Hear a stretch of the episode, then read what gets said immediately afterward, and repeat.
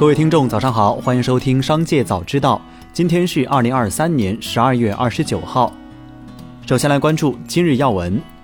十二月二十八号，雷军在小米汽车技术发布会上展示小米首款汽车小米 SU7。雷军表示，很多人希望小米 SU7 价格在九点九万元、十四点九万元，但 SU7 的电池配置、汽车性能来说，这都是不可能的。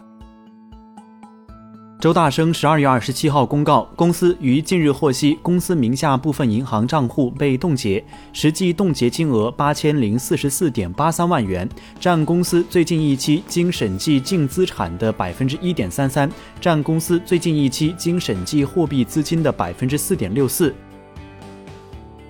再来关注企业动态。十二月二十八号消息，京东发文召集采销员工回归公司，同时还保证昨日发布的京东采销涨薪百分之百政策适用于回归公司的员工，并表示回家后适用零售采销薪酬新政策，回家即涨薪。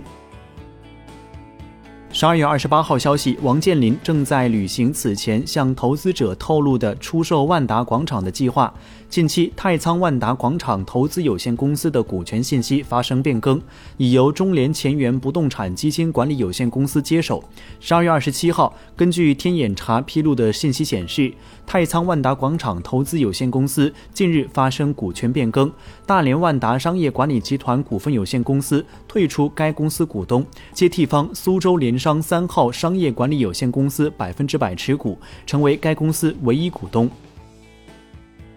有媒体从白酒经销商处获悉，茅台旗下两款大单品酱香经典和金王子酒出厂价分别提价十元和二十元，剑南春旗下核心产品水晶剑出厂价提价二十元。今天早间，记者以投资者身份致电泸州老窖和山西汾酒两家白酒上市公司的投资者热线，工作人员均表示暂时没有收到提价消息，公司库存情况良好。十二月二十八号，盒马下线 App 的 X 会员办理入口及续费入口，但各城市的线下盒马 X 会员店仍可开卡和续费。盒马方面表示，目前的付费会员可享受会员权益至会集结束，等所有商品实现天天低价、件件爆款和线上线下同价后，盒马将上线新的会员体系。十二月二十八号消息，从二零二三年十二月底到二零二四年一月中旬，高鑫零售将连开十二家新店，涵盖大润发、大润发 Super、M 会员商店三个业态。新店覆盖上海、南京、吉林、珠海、青岛、常州、阜宁、茂名、绍兴全国九个城市。十二月二十七号消息，据估算，丰田旗下大发汽车可能因上周爆出的造假丑闻与后续停产，损失超一千亿日元。大发汽车日前宣布，日本国内工厂将全部停工至下月底，并会补偿国内四百二十三家有直接业务关系的供应商。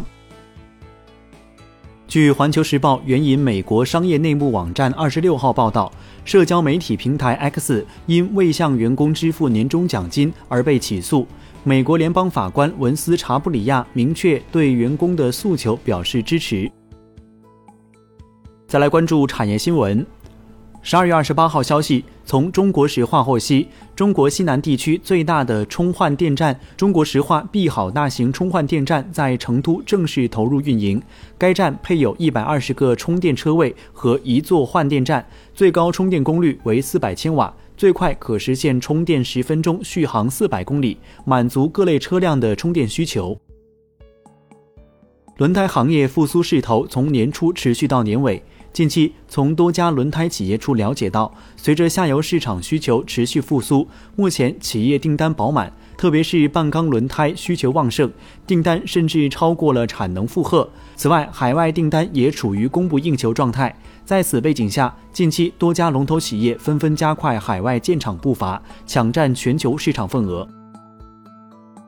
饮料正告别三元时代。二零二三年十一月起，康师傅饮料全面涨价，涨价原因是原材料、用工成本上涨等。二零二三年二月，农夫山泉宣布调整杭州区域十九升桶装水价格涨价两元，养乐多也宣布原味产品单价从十一点七元涨到十二点八元。易观分析咨询合伙人李应涛称，糖价和包装瓶原材料价格上涨是本次饮料涨价的原因。